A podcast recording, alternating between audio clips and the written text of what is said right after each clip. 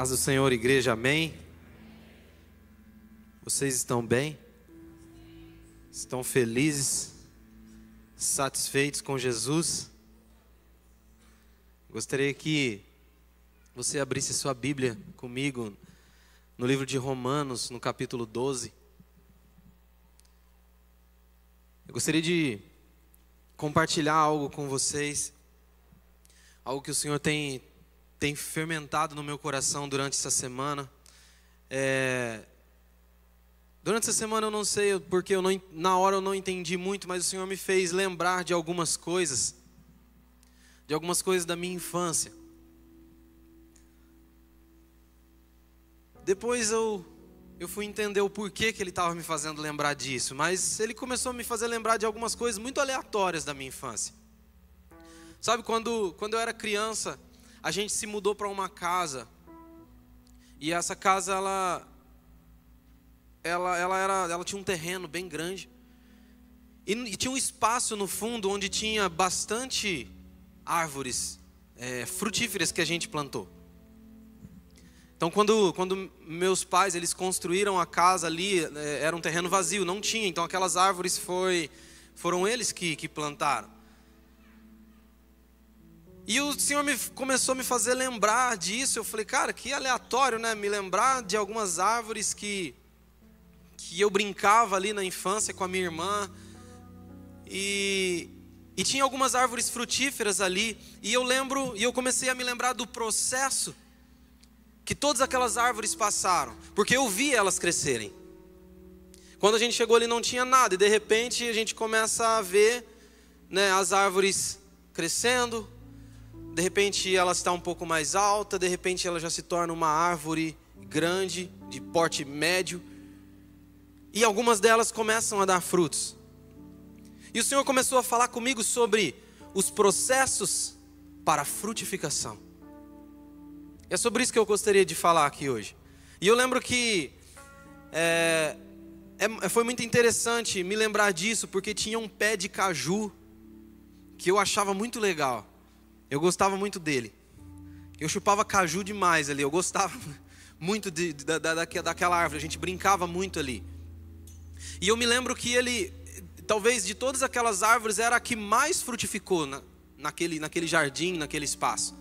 Então ela cresceu muito rápido e ela começou a frutificar. E ela era uma árvore bem grande, ela crescia muito. E a gente podava ela direto e ela sempre estava dando frutos. E eu gostava muito. E eu e eu me lembro também de um abacateiro, né, um pé de abacate. E eu lembro que ele demorou bastante para dar fruto. Ele cresceu, ele era uma árvore grande já.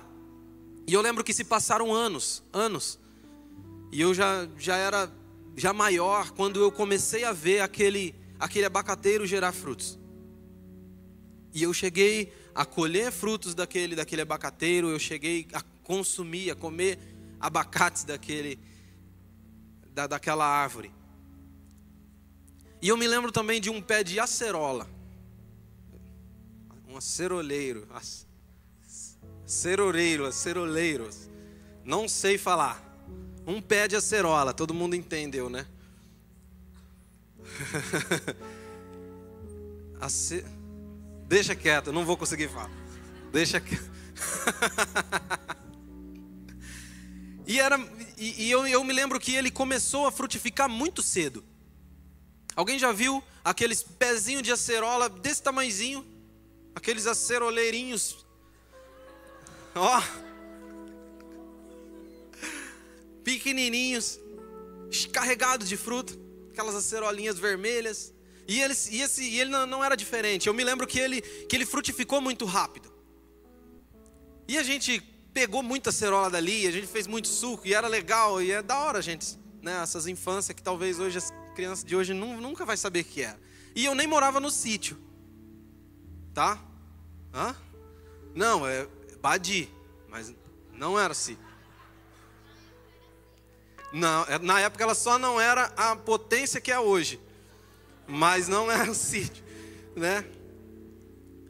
Mas e era muito legal e eu, e eu lembro que eu que eu, eu, eu comecei a me lembrar de todos esses processos. Eu falei, cara, muito interessante, porque todas as árvores, todas as árvores que, que um dia, que hoje geram frutos, todos aqueles que geram frutos, eles passaram por um processo.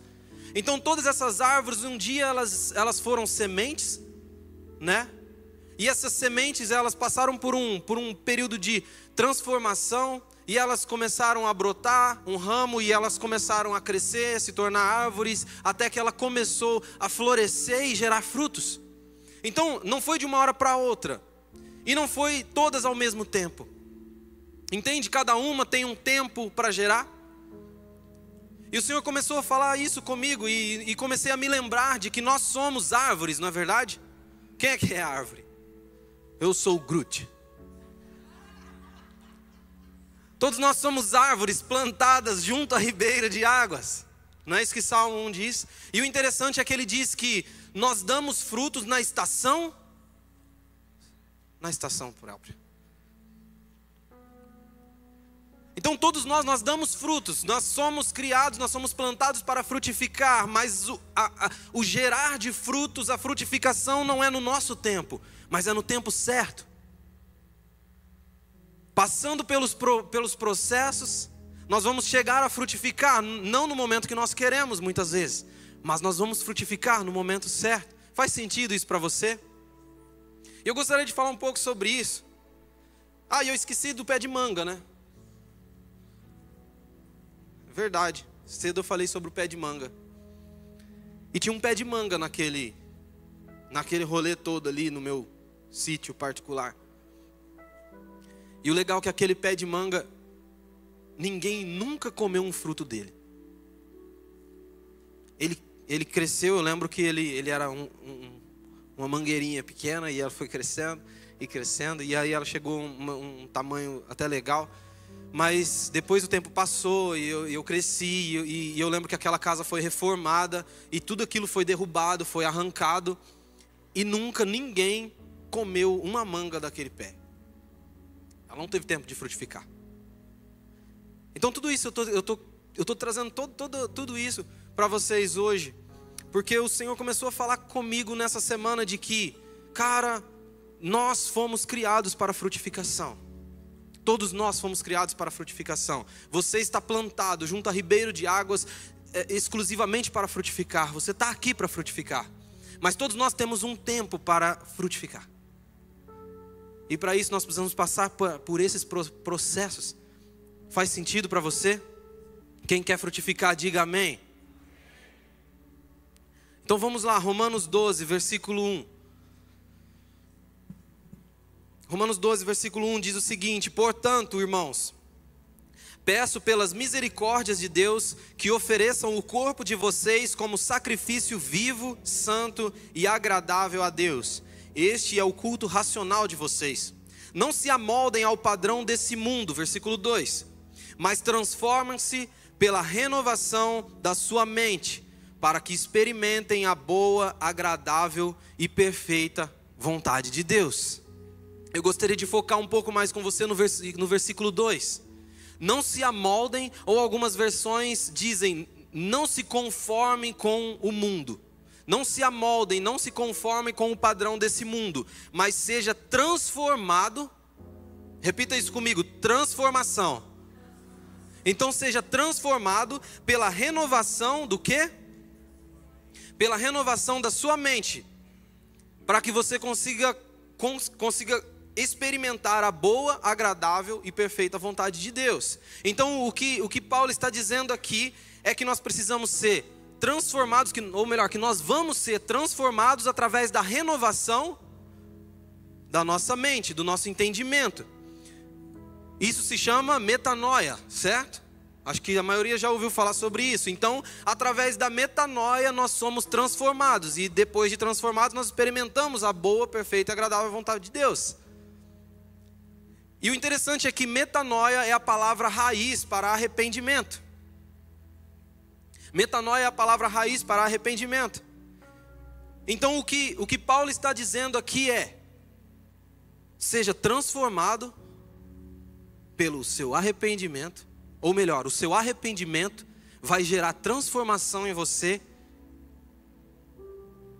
E aí você vai passar a experimentar a boa, agradável e perfeita vontade de Deus. Eu ouvi uma frase uma vez de uma pessoa, é, uma pregação num livro, não lembro, mas eu ouvi alguém dizer uma vez que muitos se arrependem o suficiente para serem salvos, mas outros se arrependem o suficiente para verem o reino de Deus. Cara, muitos se arrependem o suficiente para simplesmente não ir parar no inferno. Eles se arrependem o suficiente para serem salvos, só para reconhecer a graça, para reconhecer que, que Jesus é o seu Salvador, e isso é glorioso, amém? Eu não estou descartando o valor disso, isso é glorioso. A grande questão é que muitos experimentam o arrependimento, eles se arrependem o suficiente apenas para experimentar a salvação. Mas nós já, já falamos muito sobre isso, de que a salvação é a porta de entrada para o reino. A salvação é só o início de todas as coisas. E o legal é que enquanto uns se arrependem para, para apenas para ser salvo, outros se arrependem para ver o cumprimento do reino de Deus, para ver o reino de Deus. Então, se, eu me, se, se, se arrependimento é metanoia, e eu me arrependo o suficiente, eu me arrependo o suficiente para ser transformado por essa metanoia, eu passo a experimentar o reino. Não só a salvação, mas quando eu, eu realmente eu me arrependo, eu passo a ser transformado e passo a viver a boa, agradável e vontade, a boa, agradável e perfeita vontade de Deus. Faz sentido para você? Tá dando para acompanhar? Qual que era a pregação de João Batista? Hã? Arrependei-vos. Por quê? Porque é chegado o reino dos céus. Qual que era a pregação de Jesus? Arrependei-vos porque já chegou o reino dos céus.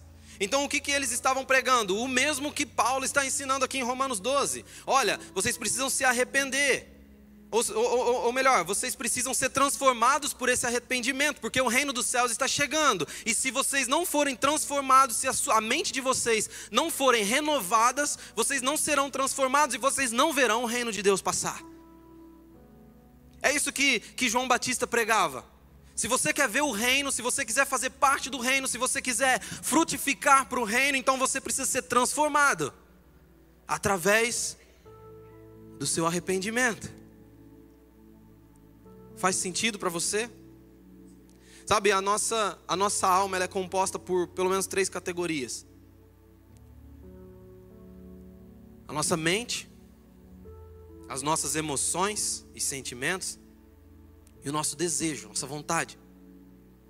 Eu gostaria que você entendesse isso no seu espírito agora. A obra de Cristo ela é perfeita.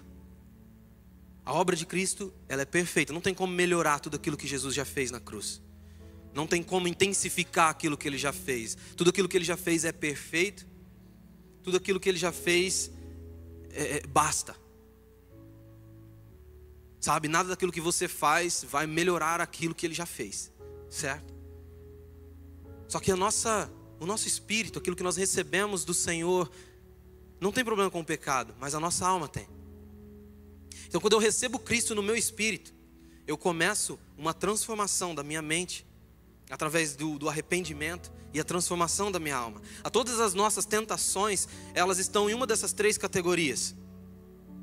Você pode ver que todas as, as tentações que você sofre, todos os, os, momentos onde, de repente, pecados que você tropeça, está ligado a uma dessas três categorias.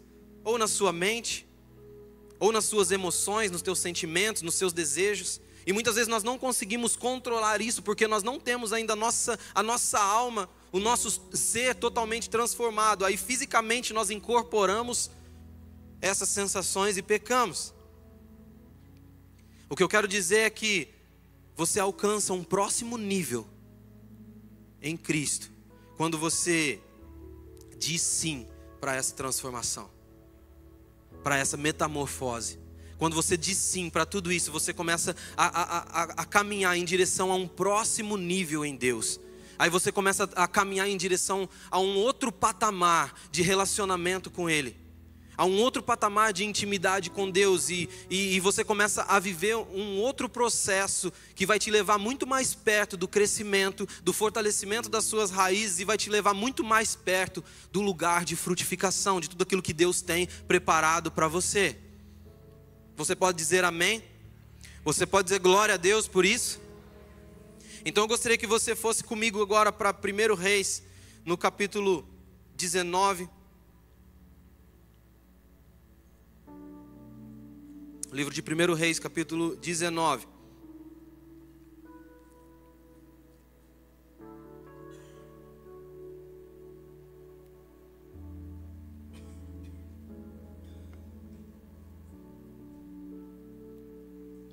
Primeiro Reis, capítulo 19, versículo 19 também.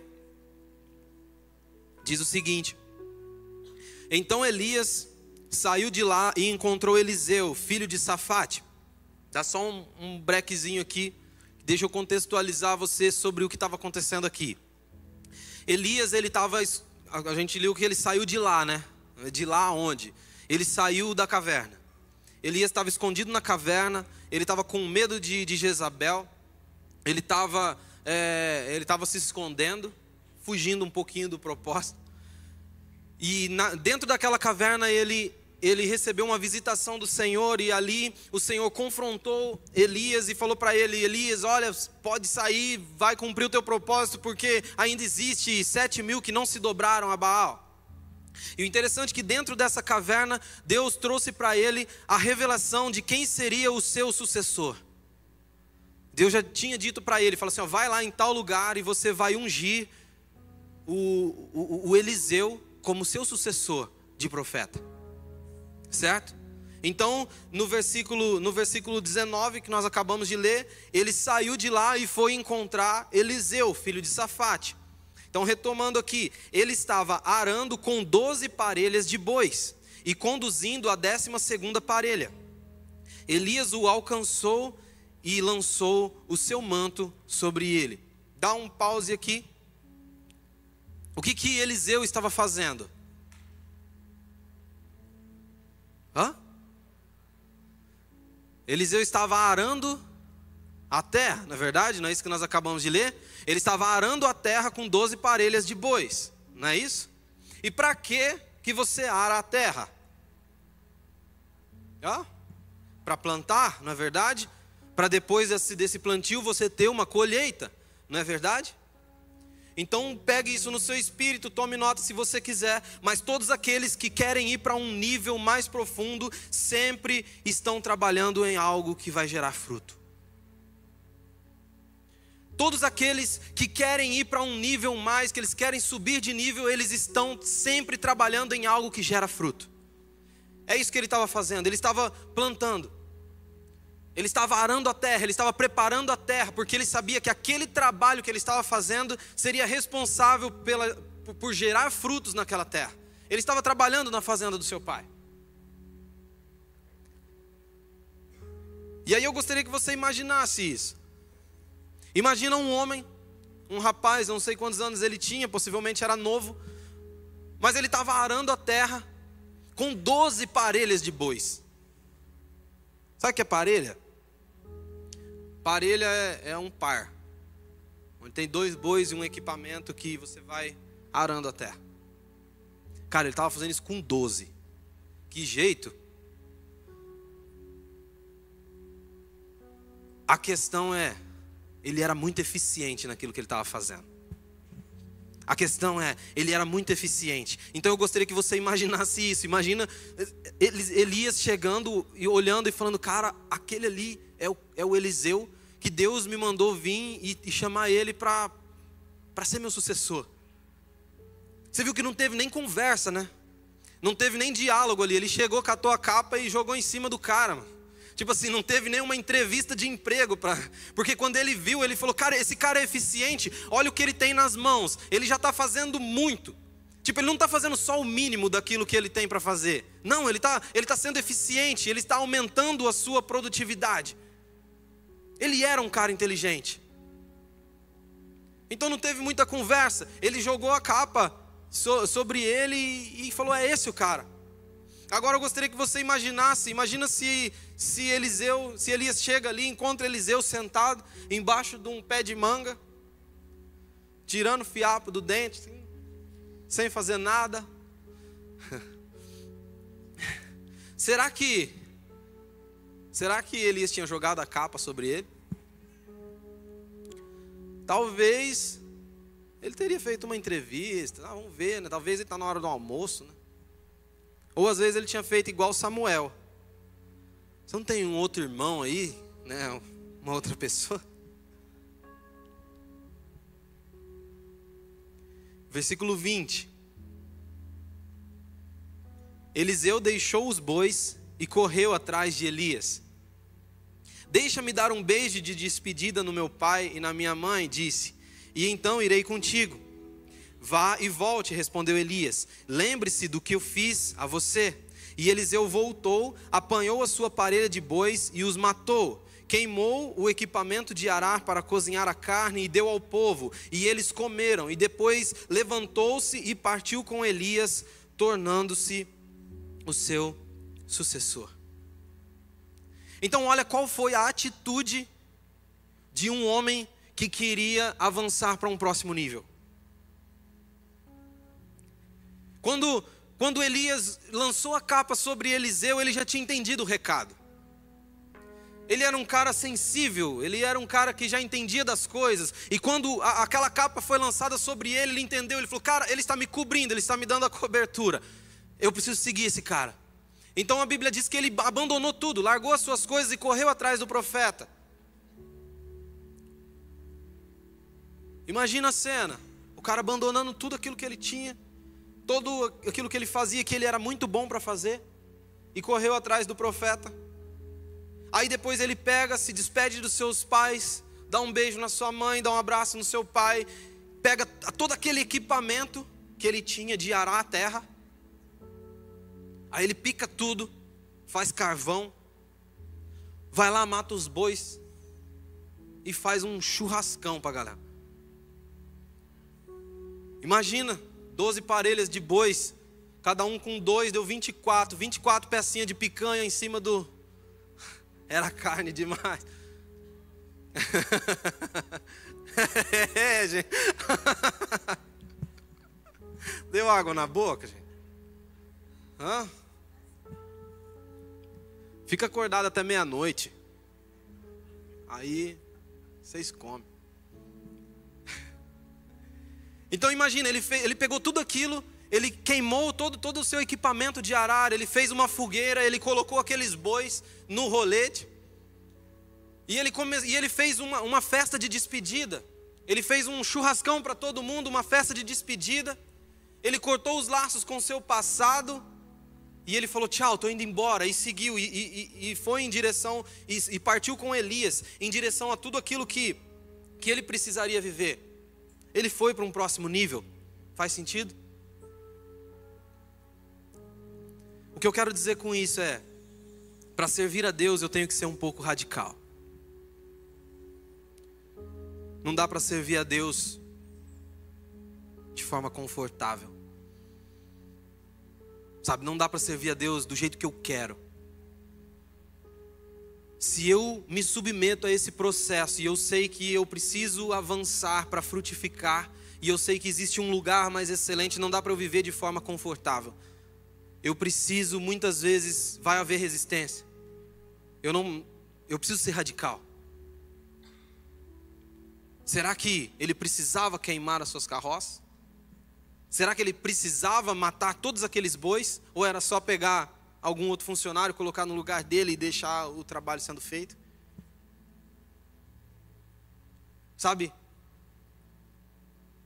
No próximo nível, no próximo patamar, no próximo nível, existe mais unção para você. Existe mais influência para você. Mas Deus, Ele te ama demais e Ele não vai deixar você passar para esse próximo nível da forma que você se encontra. Deus ele te ama demais para deixar você passar para esse próximo nível, para derramar mais unção, mais influência, mais poder, mais autoridade sobre a tua vida, sem antes tratar falhas no seu caráter. Sabe, uma árvore cheia de frutos, uma árvore que está frutificando, ela é, ela é muito vista. E por ela ser muito vista, ela pode, pode se encher de orgulho, de ganância. Sabe, se Jesus ele não tratar isso dentro de nós, nós não, não podemos avançar para próximos níveis. Nós não podemos nos aprofundar em próximos níveis. O que eu estou querendo dizer é que, se você está passando por alguma resistência hoje, se de repente você está sendo tratado em algumas áreas na sua vida hoje, é Deus tratando o seu caráter para te dar um pouco mais. É Deus te amando, é Deus dizendo: Olha, eu te amo demais, eu não vou deixar você entrar para a próxima estação da forma que você está, porque se você entrar da forma que você está, eu vou te perder. Quantas pessoas nós não vemos rece receber coisas maiores de Deus, se, sabe, se tornarem pessoas influentes, ganharem voz, e de repente elas começam a se perder, porque elas não estavam prontas para aquele lugar. Deus ele não quer perder você, ele quer te levar sim para lugares muito maiores, ele quer te fazer frutificar muito mais. Só que ele não quer perder você, ele te ama muito para isso. Então ele quer tratar primeiro o seu orgulho, tratar o seu caráter, ele quer tratar coisas no seu coração. Então vira para a pessoa do seu lado e fala: Deus quer tratar você.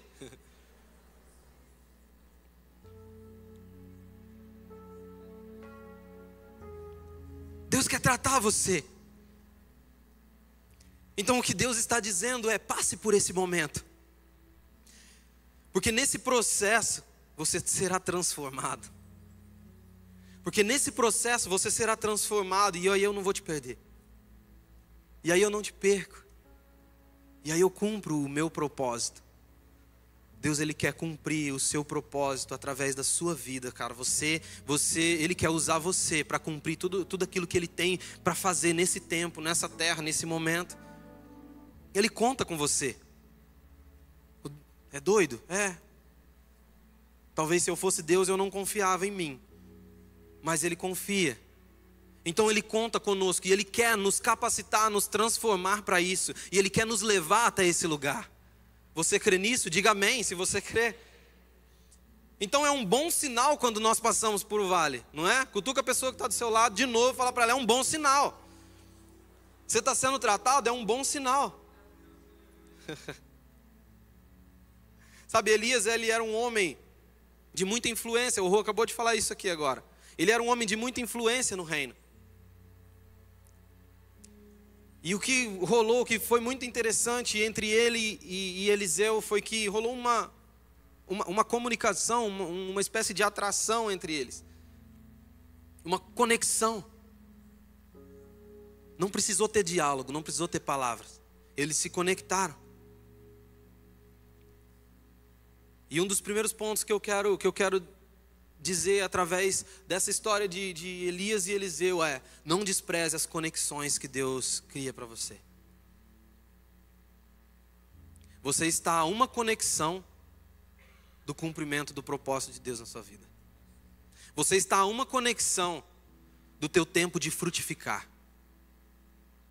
Então não despreze, não despreze aquelas pessoas que estão ao teu redor, que muitas vezes faz você entrar em crise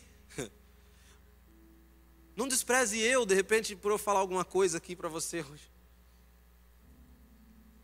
Não despreze a palavra, não despreze o seu líder, não despreze as conexões que Deus que Deus coloca na sua vida, porque são essas conexões que vão te levar até um lugar de crescimento, um lugar de transformação. De repente são essas conexões que vão abrir os seus olhos para coisas maiores.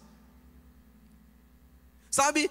Eliseu ele nunca chegaria até o lugar onde ele chegou, até ele, ele receber a, lá, a porção dobrada do espírito de Elias, sem Elias. Ele não conseguiria chegar a esse lugar sem essa conexão. Então, o primeiro ponto é: não despreze as conexões de Deus, as conexões que Deus traz para a sua vida, e isso são pessoas, isso são lugares que Ele te insere. O segundo ponto é você precisa estar pronto, se encontrar pronto. 100%? Não, você nunca vai estar 100% pronto, mas você precisa estar pronto. Quantos aqui tem promessa de Deus sobre a sua vida?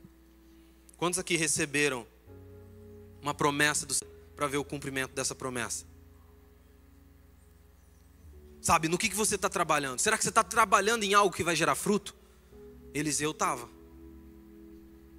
Eu não sei se ele tinha recebido uma promessa, eu não sei se um dia levantou alguém no meio do culto deles lá e falou assim: É isso que eu te digo, você será profeta. Eu não sei se isso aconteceu.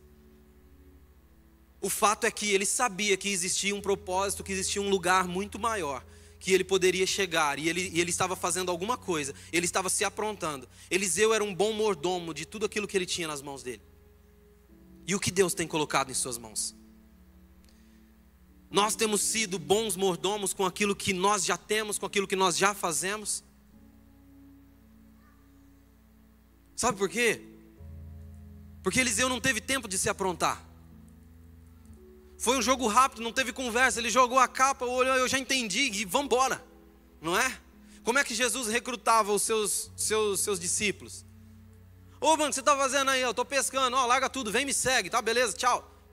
Ele não tinha tempo dele, ele falou: não, agora eu vou então estudar a Torá para poder andar junto com Jesus. Não. O que é que você tem feito para ver o, o cumprimento, a frutificação na sua vida? O que, que você tem feito para gerar frutos? Eu tenho um chamado para as nações. Quantos idiomas você fala? Eu me incluo nisso, eu malemar falo português. Em inglês eu sei falar bacon, ketchup, McDonald's. E o que é que você tem feito para ver esse, o cumprimento dessa, dessa palavra? Ah, eu tenho, eu tenho um chamado para ser um grande líder, um avivalista. Cara, você lê Bíblia, pelo menos? Ah, eu tenho um chamado para ser um pastor. Eu, eu, eu, vou ter uma igreja gigantesca. Eu vou mudar a história do Brasil com a minha igreja. Deus prometeu isso. Glória a Deus por isso, cara. Que a promessa de Deus se cumpra na sua vida, que você dê muitos frutos. Mas, cara, você pelo menos é um bom auxiliar de gari para o seu líder. Comece por alguma coisa. Comece por algum lugar. Então chacoalha a pessoa, não cutuca não, chacoalha ela e fala assim: ó, faz alguma coisa, pelo amor de Deus. Sabe, aí a gente entra no terceiro ponto. A gente entra no terceiro ponto, que é movimento. Cara, esteja em movimento. A probabilidade de Deus te usar quando você está parado é, é, zero. Deus não vai, te, não vai usar ninguém parado, cara. Você já tentou dirigir um carro parado? Cara, você pode até mudar a direção dele, né? Você gira para lá, gira para cá, as rodinhas faz assim, assim, mas ele não vai chegar em lugar nenhum. Cara, Deus nunca vai usar aquele que está parado, acomodado. Você precisa vencer essa inércia e começar a se movimentar e começar a fazer alguma coisa. Então faz alguma coisa, pelo amor de Deus. Então começa a se movimentar, mas ai, pastor, os espiritual esses. Eu eu só quero fazer a vontade de Deus para minha vida. Eu não quero fazer nada que me afaste do propósito. Você já ouviu alguém falar isso? Se você nunca ouviu alguém falar isso, talvez você falou. Talvez essa pessoa seja você. Ah, eu não quero é, gastar meu tempo com aquilo que não é propósito de Deus para mim. Ah, e, e, aí parece ser muito espiritual, né? A gente olha e fala assim: nossa, olha, o cara está buscando a, o lugar certo dele. É nada, mano. Ah, eu não quero fazer nada, eu quero fazer a vontade de Deus na minha vida. Cara, a vontade de Deus para a tua vida é que você ame o próximo. Então arruma alguém com alguma necessidade e começa a servir hoje. E começa a ajudar. Ah, existe alguma necessidade? Então bora, mano. Deixa, deixa eu fazer a vontade de Deus. Talvez não seja o que você vai fazer o resto da tua vida. Mas você já está fazendo alguma coisa. Talvez sim, talvez Deus tenha um lugar de, em, uma, em, uma, liderança muito grande para você. Talvez Deus te chamou para ser líder de uma igreja mundialmente famosa. Talvez você nunca não vai ser auxiliar de gari a vida inteira, entende? Mas já comece por algum lugar. Deus não vai usar você se você estiver parado.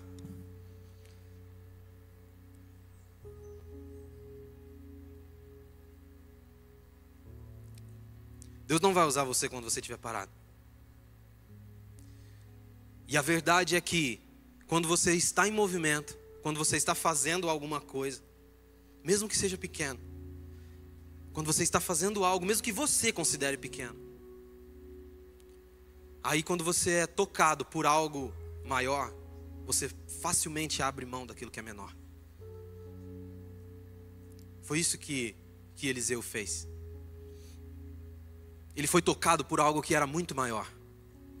Ele já estava fazendo algo que talvez no coração dele ele sabia que ele não ia ficar arando terra a vida inteira, que ele não ia ficar trabalhando na fazenda do seu pai a vida inteira. Ele talvez ele sabia disso, mas mesmo sabendo disso, ele estava fazendo aquilo da melhor forma possível. Mas quando ele foi tocado por algo maior, quando ele foi chamado para algo maior, ele entendeu o recado e ele a, a, rapidamente abriu mão de tudo aquilo que ele estava fazendo e foi em direção ao seu propósito. E aí, quando ele começa a caminhar com Elias, ele passa a ver e viver uma realidade muito maior de tudo aquilo que ele havia sonhado. E eu gostaria que, que você abrisse comigo agora no livro de 2 Reis.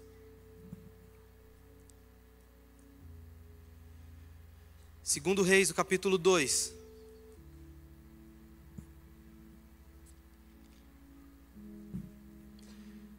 Eu gostaria de falar sobre quatro estações. Quatro estações na vida de, de Eliseu. Quatro estações na vida de Eliseu. Que o levou até esse lugar. Amém?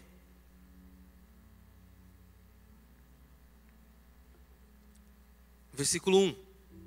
Quando o Senhor levou Elias aos céus em um redemoinho, aconteceu o seguinte: Elias e Eliseu saíram de Gilgal.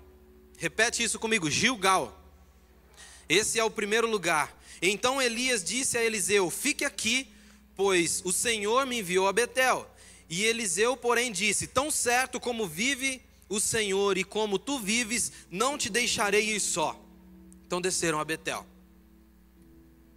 Então vamos lá. Qual que é o primeiro lugar? A primeira estação, Gilgal. O que, que significa Gilgal? O que, que é Gilgal? Eu não vou abrir o texto, mas você pode anotar aí, depois, depois você pode ler na sua casa, em Josué no capítulo 4. Josué, ele, ele, eles, eles tinham saído do Egito e eles tinham acabado de cruzar o Jordão. O Jordão se abriu, eles atravessaram o rio e depois de, de atravessar o rio Jordão, ali eles levantaram um memorial com as doze pedras, simbolizando as doze, as doze tribos de Israel. E eles levantaram um memorial ao Senhor. E aquele memorial simbolizava, é, é, é, como era um memorial para que eles lembrassem de que o Egito ficou para trás, de que a vida passada já tinha, já tinha, já tinha ido. Eles não faziam mais parte do Egito. Então era o lugar aonde, aonde Josué ele, ele, ele lembra o povo de que o Egito ficou para trás. O Egito simboliza o mundo, certo? Então o Gilgal para nós simboliza isso. O Gilgal para Eliseu simbolizava isso. Quando eles passaram por Gilgal, essa é a primeira estação, onde você ali teve um encontro com Cristo.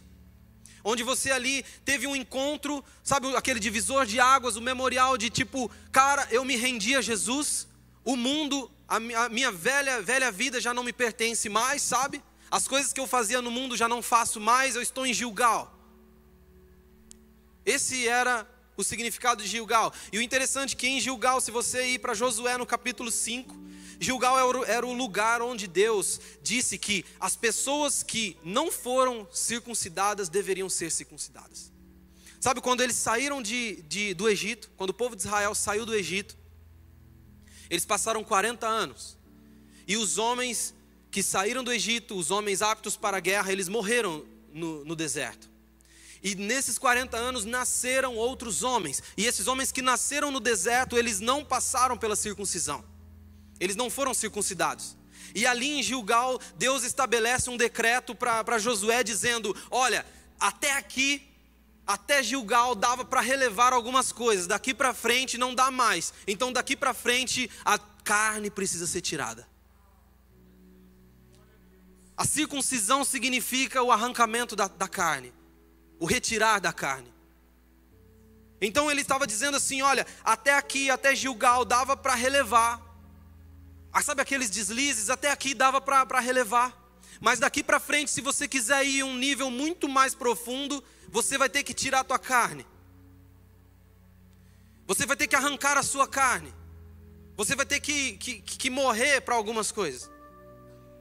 Então a nossa oração hoje é: circuncida o meu coração, Jesus. Circuncida o meu coração. Circuncida o meu coração, porque agora eu quero caminhar para aquilo que o Senhor havia prometido. Eu quero alcançar a terra prometida. Eu quero alcançar o lugar de frutificação. Gilgal é o memorial da salvação, onde você foi salvo, liberto do Egito. O grande problema é quando nós paramos ali, quando nós nos acomodamos na primeira estação. A resposta de Eliseu, quando Elias olhou para ele e falou assim: Eliseu, fica aqui, porque eu vou para Betel. A resposta de, de Eliseu foi: não, eu não vou ficar parado nessa estação eu sei que existe um lugar a mais para eu chegar. Eu sei que tem um lugar mais profundo para eu ir. Eu sei que existe muito mais. Eu preciso caminhar um pouco mais.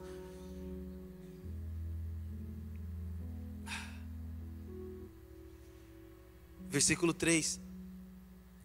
E em Betel, os membros da comunidade dos profetas foram falar com Eliseu e perguntaram: Você sabe que hoje o Senhor vai tirar o seu mestre de você?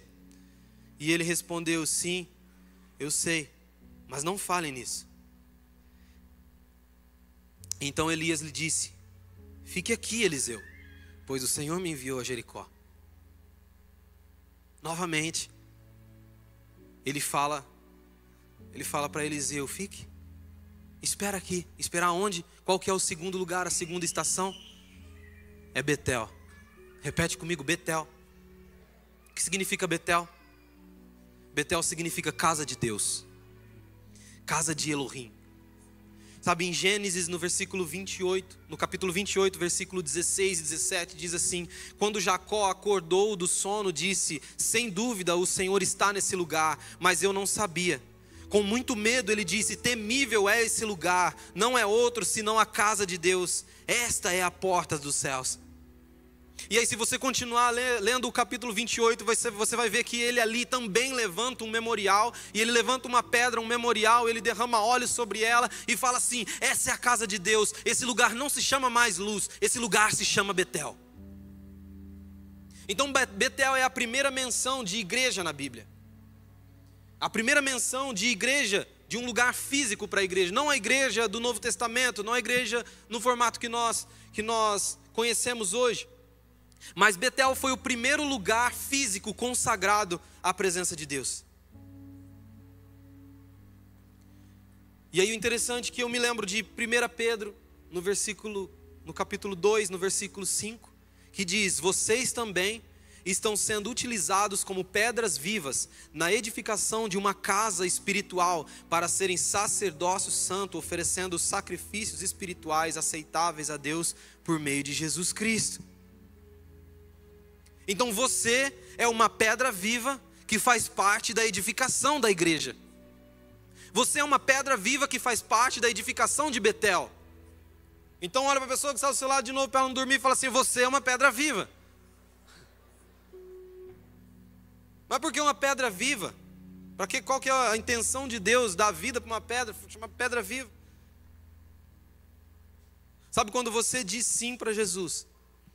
Quando você diz não para o Egito, quando você diz não para o mundo, quando você diz sim para Jesus, você não consegue se desenvolver no próximo nível se você não fizer parte de Betel. Não tem como você se desenvolver em um próximo nível se você não fizer parte da igreja. Deus ama a igreja. Deus ama a igreja. Ai, mas eu não gosto muito da igreja. Eu amo Deus, mas eu não amo a igreja. Aí você está andando com a cabeça só, né? Corpo não. Deus ama tanto a igreja que um dos maiores ensinamentos sobre casamento para os homens, ele fala assim: ó, maridos, ame a sua esposa como Cristo amou a igreja, dando a sua vida por ela. Isso é o tanto que, que Cristo ama a igreja. Não tem como eu não amar aquilo que Cristo ama. Como é que eu vou viver os propósitos de Deus? Como é que eu vou frutificar para Ele se eu não amo aquilo que Ele ama? Então você é uma pedra viva. Você faz parte da edificação, você faz parte da construção. Todos nós somos pedras vivas, nós fazemos parte da edificação dessa casa. E eu queria dizer que não existe escola ministerial maior do que a igreja. Eu duvido que exista. Não existe. Os maiores homens de Deus que essa terra já viu foram formados dentro de uma igreja, resolvendo BO de crente, sendo forjados por outros crentes, sendo eh, recebendo crescimento, muitas vezes entrando em crise. Então você pode ir para qualquer outro lugar, você pode virar o mundo do avesso, para qualquer escola ministerial.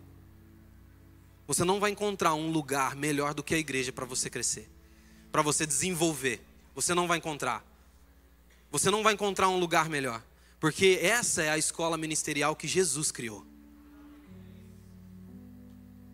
Não foi criada por homens. Essa é a escola ministerial que Jesus criou. Esse é o centro de treinamento dos cristãos. Esse é o centro de treinamento. E ninguém ganha jogo no treino, certo? Ninguém ganha jogo no treino. Aqui é o lugar de você, trein, de você ser treinado, de você ser equipado. Aqui é o lugar de você, de você receber instruções, de você receber estratégias. Aqui é o lugar de você ser equipado com as suas armaduras. Esse é o lugar, é o lugar de treinamento. O jogo você ganha lá fora, você ganha no estádio, tá? É que eu estou falando isso porque tem gente que é muito bom em ser crente dentro da igreja, achando que vai ganhar jogo aqui dentro e lá fora não. Lá fora não é ninguém, lá fora só dá mau testemunho. Não. Não adianta você ser crente aqui dentro e, e lá fora. Não adianta. Então aqui dentro é o lugar de você ser treinado. Para depois ir para o jogo. A questão é: você quer ir para o jogo, você não vem nem para o treino. E aí? Você quer frutificar? Você quer ganhar jogo lá fora? Você quer pelo menos jogar? Você quer pelo menos, pelo menos saber o que você tem que fazer na sua vida diária como cristão? Então participe do treino, faça parte de Betel. Faça parte de Betel. E o legal é que Betel é muito bom, né? Eu amo Betel. Eu amo igreja. Só que Eliseu entendeu que ele não podia ficar parado naquele lugar. Ele entendeu que, cara, beleza, é legal, aqui eu estou sendo treinado, Betel eu vou ser treinado, eu tenho comunhão com os meus amigos, com meus irmãos, mas existe um negócio muito mais profundo, um negócio, um negócio maior que eu preciso alcançar, então eu preciso sair desse lugar também. Ei, Eliseu, fica aqui, ó, espera em Betel que eu vou em Jericó. Vou... Não, você não vai sem eu. Você não vai sem eu. E aí, no versículo 4. Então Elias disse: Fique aqui, Eliseu, pois o Senhor me enviou a Jericó. Então, certo, como vive o Senhor, como tu vives, eu não te deixarei ir só. E assim eles foram para Jericó. E aí chega Jericó, que é o terceiro, a terceira estação.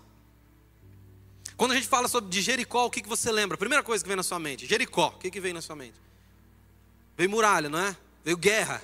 A guerra de Jericó vê as muralhas caindo, trombeta tocando, né, nego caindo de cima dos muros e imagina o regaço.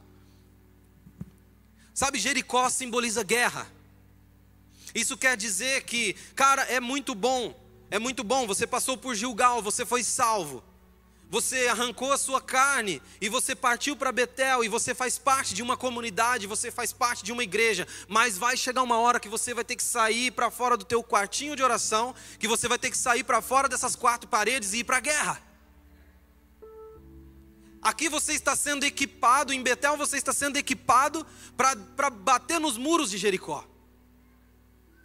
Aqui é o lugar de você ser equipado para bater nos muros de Jericó, para sair para a guerra para guerrear contra, contra preceitos que, que ferem os princípios de Deus, para guerrear contra a sua própria carne, para guerrear contra o seu próprio pecado e para vencer os seus próprios pecados.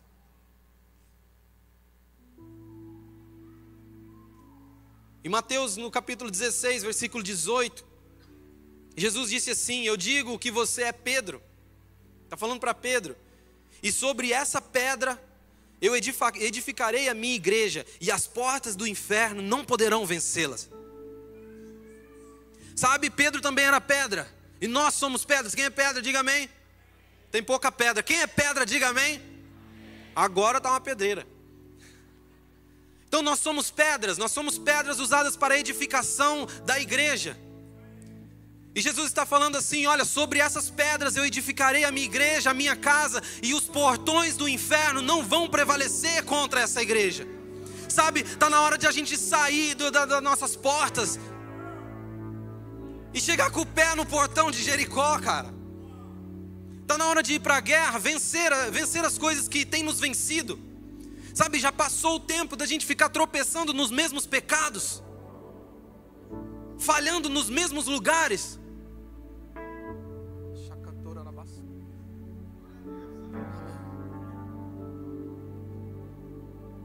Deus está nos equipando para vencer, para ir para essa guerra para vencer. Deus está nos equipando, Deus está equipando a sua vida.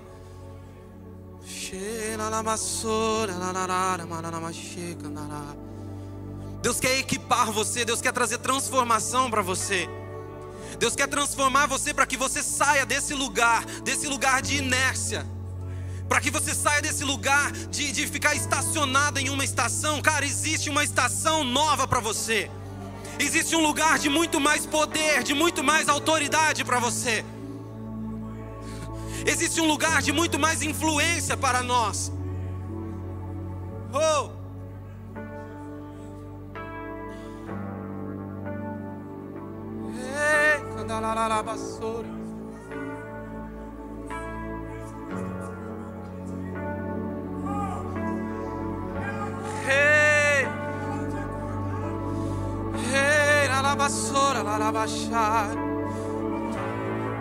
Eis-nos aqui, Jesus, nós estamos aqui, nós estamos prontos para isso.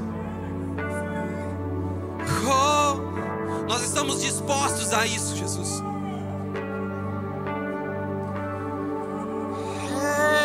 la la la la la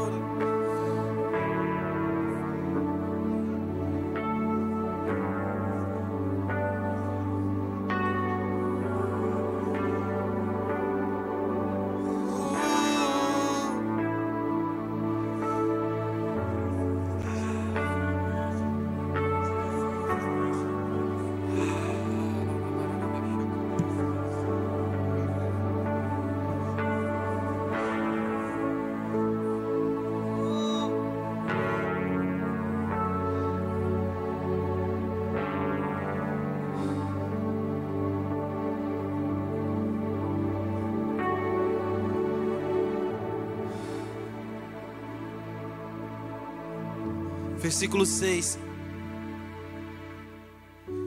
E em seguida Elias disse: Fique aqui, pois o Senhor me enviou ao rio Jordão. E ele respondeu: Tão certo como vive o Senhor, como tu vives, não te deixarei só. Então partiram juntos. A quarta estação é o Jordão. Ele faz você voltar ao início. O Jordão é o lugar onde você vai ser batizado. O Jordão é o lugar onde o seu velho homem vai morrer. Sabe, uma coisa é Cristo morrer para te dar vida. Outra coisa é você escolher morrer para o seu próprio ego, para que a obra de Cristo tenha efetividade em você.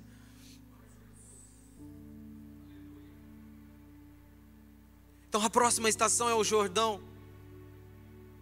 A próxima estação é o lugar onde nós nos submetemos a essa morte voluntária, ao nascer de novo, ao matar da nossa velha criatura. Para a gente voltar lá em Romanos 12, no versículo 2, e sermos transformados pela renovação da nossa mente, sermos transformados pelo arrependimento diário, verdadeiro, completo. sermos transformados para que nós possamos compreender, viver e experimentar a boa, agradável e perfeita vontade de Deus. Ah. Eu não sei qual estação você se encontra.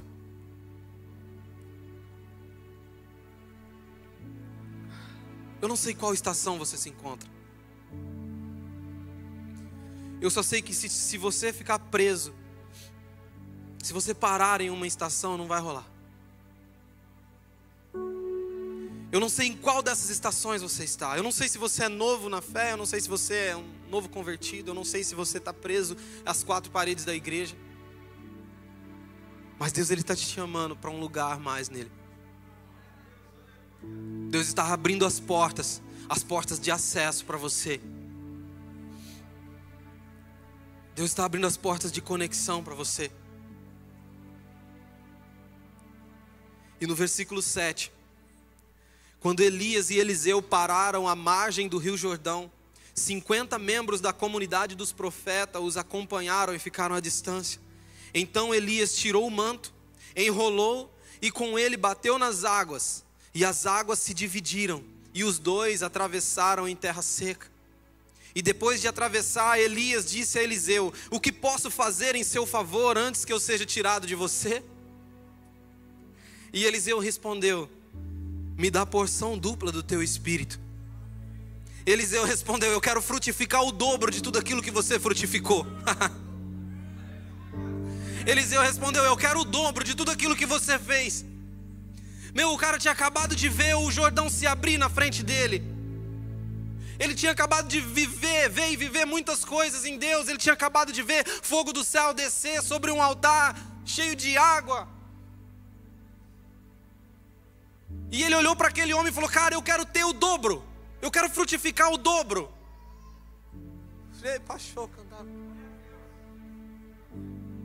E Elias disse: O seu pedido é difícil. Se porém você me vir, quando eu for tirado de você, terá o que pediu. Do contrário, não será atendido.